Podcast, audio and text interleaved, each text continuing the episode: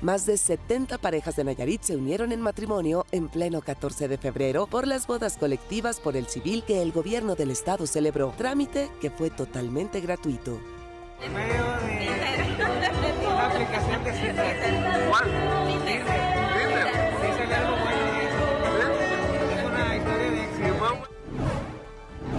La Suprema Corte amparó a una mujer de 76 años en contra del IMSS por negarle una pensión por viudez que le argumentó que se le había dado a otra persona en calidad de concubina. La Corte determinó que vulneraron los derechos de la mujer a recibir seguridad social y protección de la familia. Ya es un hecho que la Ley General para la Prevención y Gestión Integral de los Residuos, impulsada por el Partido Verde, ya faculta a los gobiernos estatales y municipales a promover el uso de desechos sólidos como fuente para generar energía.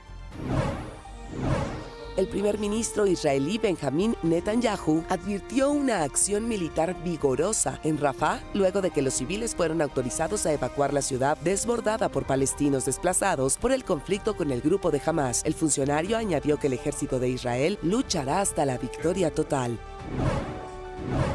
La justicia francesa condenó a prisión al expresidente Nicolás Sarkozy en el llamado caso Big Malion por la financiación ilegal de su campaña de elección presidencial del 2012. El exmandatario puede apelar ante el Tribunal Supremo, lo que le evitará de momento pisar la cárcel.